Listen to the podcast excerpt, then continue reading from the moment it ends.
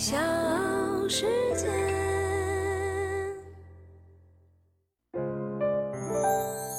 大咖故事，故事舅舅，越说越有。对喜欢吃零食的人来说，卫龙辣条就是神级的存在。从几毛钱到几块钱，超市的货架上，卫龙占据了大半壁江山。今年五月，辣条界一哥卫龙爆出了今年将赴香港 IPO，募资十亿美元。如果卫龙上市，四十三岁的创始人刘卫平身家将达百亿，辣条富豪将要诞生。我是唐莹，欢迎各位收听和订阅《大咖故事》。今天呢，就来说说卖辣条卖出人生巅峰的刘卫平。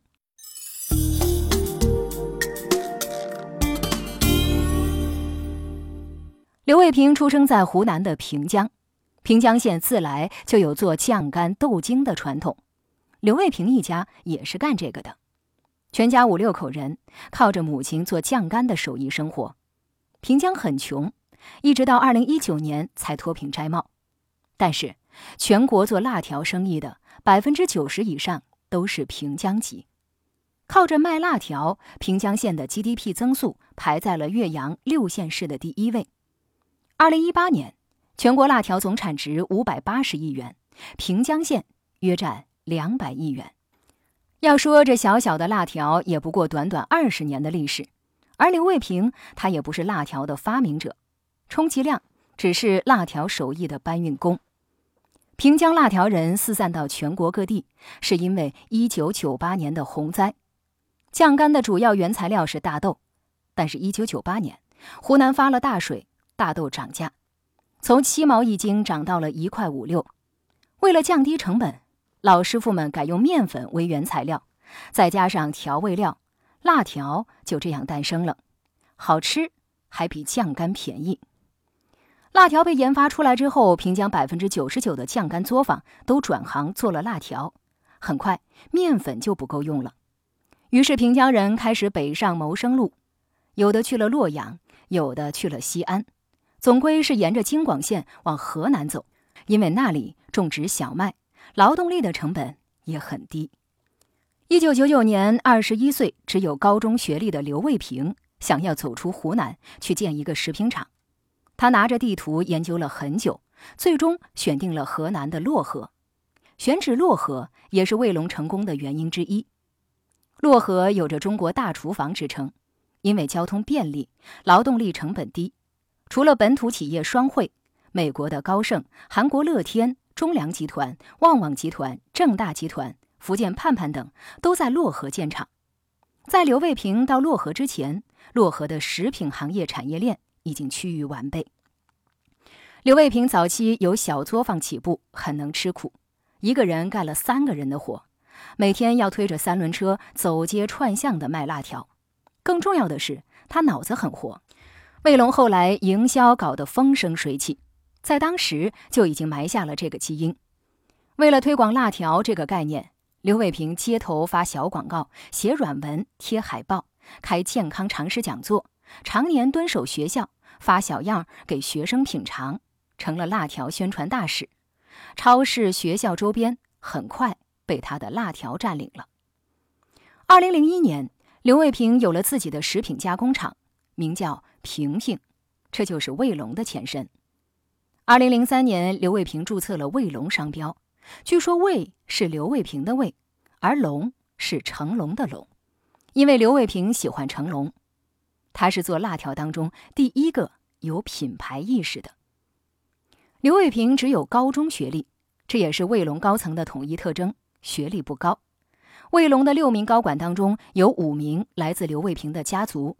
堂表兄弟一家亲，刘福平、刘卫平两兄弟都没有上过大学，二零一七年才通过线上完成了西南大学的行政管理课程。剩下的亲戚中有从体育学院毕业的，有学地理的，还有学外贸职校的，都跟食品行业不搭边儿。这个家族持有卫龙百分之九十二点一七的股份。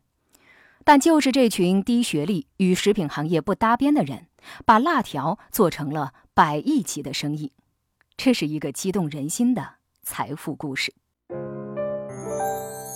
大咖故事，故事舅舅，越说越有。欢迎各位继续收听大咖故事，我是唐莹，同时也欢迎你的订阅和关注。今天呢，我们来说一说卫龙辣条的创始人刘卫平。在刘卫平的创业路上，也并不是一帆风顺。二零零五年，辣条行业遭遇了危机，央视曝光平江的一家面筋厂在原料中非法添加了梅克星，辣条从此就成了不卫生、垃圾食品、脏、地沟油的代名词。经过这一轮打击，辣条企业从两千多家锐减为五百多家，许多不合格的工厂被查封，而合格的工厂却也因为卖不出去而倒闭。就在辣条行业几乎快垮掉、人人恨不得抽身离开的时候，刘卫平再一次反其道而行之，加大了辣条的生产。刘卫平知道，想把辣条卖出去，必须解决人们的信任危机，必须提高生产卫生水平。于是他加大了卫生监管力度，聘请食品质量检测机构人员来监管辣条的生产，资金几乎全部投入其中，并且透明化生产制作过程。将辣条直接放在显微镜下面放大一千倍，当辣条放在镜头下面的时候，发现这辣条在显微镜下面竟然超级干净，一点杂质也没有，看到的黄色的物质全部都是辣条中的油了，顿时把自己多年的疑惑给解开了。原来自己吃的卫龙一点都不脏，误会了这么多年。二零零八年，刘伟平请了专业的摄影团队来拍摄辣条的诞生，还找到了网红张全蛋到卫龙车间去搞直播。干净的生产线和之前央视报道的脏乱差的辣条小作坊形成了鲜明的对比，卫龙的话题度一下子就上去了。照片发在微博上，短短十八个小时。就获得了上百万的阅读量。处心积虑搞营销，一直是刘卫平不变的准则。为了方便学生直接把辣条揣到衣服口袋里，刘卫平把原本十二厘米大的包装改小了一号。卫龙最经典的营销事件就是模仿苹果。二零一六年 iPhone 七上市，卫龙模仿 iPhone 七的广告和苹果线下旗舰店的风格，设计了自己的广告和旗舰店。一本正经的走起了高端路线，这种反差又让卫龙火了一把。卫龙还模仿苹果极简风改了包装，曾经的辣条包装搂穿了地心，说它不是黑作坊的产品都没有人相信。卫龙改换包装之后，俨然是辣条界的爱马仕，涨价也就顺理成章了。卫龙所带领的辣条复苏，还因为赶上了国货复兴潮流，搞联名出周边。卫龙和其他国货都在摆脱曾经低价死板的既定形象，层出不穷的营销让这一代年轻人对于国货的接受程度要远高于十年前。辣味原力正在觉醒，超炫酷的辣感重塑，那将是一触即发，想象力失控了，拦都拦不住。打破传统辣条，做出你意想不到的口味儿，是甜味儿还是苦味儿，还是色味儿，还是香味儿？不，这些都不是。这里所发生的一切，是你永远都想象不出来的。夺人眼球，谁能比？他就是卫龙辣条实验室。六月十五号，邀您实验，敬请期待。走到今天，卫龙已经不只是辣条，它以中国特色零食的身份变成了一个大的 IP，一种网红文化现象。就算很多人心知肚明辣条不够健康，但是仍旧乐于享受油腻的快乐，连明星都自动带货辣条。关于辣条的表情包也是风靡全网，这可是顶流才有的待遇。不仅如此，辣条还火到了国外，与老干妈、螺蛳粉一起并称东方三大神器。在亚马逊上搜“辣条”，一包三百四十克的卫龙辣条，标价是十点四一美元，六十多块钱买一包辣条，可谓是辣条界的奢侈品。在 BBC 的纪录片当中是这样介绍辣条的：它是最受中国二十五岁以下年轻人喜欢的小吃。大咖故事，故事舅舅，越说越有。卫龙的确俘获了年轻人。卫龙的招股书显示，卫龙百分之九十五的消费者年龄集中在三十五岁以下，而其中二十五岁以下的消费者占到了百分之五十五。资本在这个时候也选择了卫龙。上市之前，卫龙拿下了三十五点六亿人民币的融资，投资方包括高瓴资本、腾讯投资、云峰基金、红杉资本等。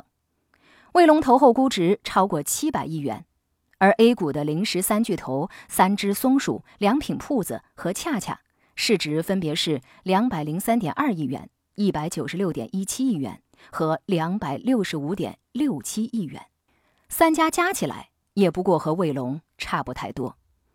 卖辣条到底有多挣钱呢？卫龙的招股书显示，二零二零年卫龙的营收是四十一亿元，净利润超过八亿。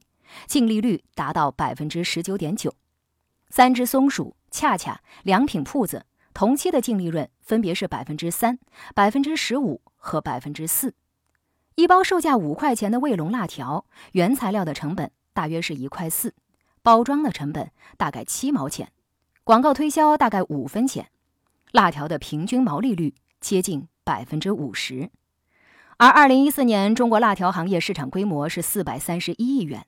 二零一九年增长到六百五十一亿元，预计到二零二六年有望达到九百四十九亿元。曾经学校门口五毛钱一包的辣条，已经变成了一盘大生意。然而，这个行业还没有出现全国性的龙头，就算占比最高的卫龙，市场份额也不到百分之十。可以说，卫龙还大有可为。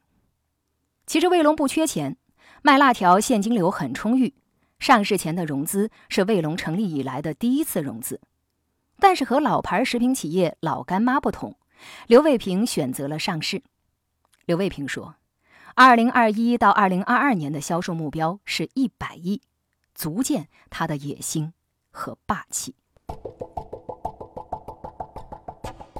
因为一场洪灾，找寻商业机会的高中生刘卫平一路北上。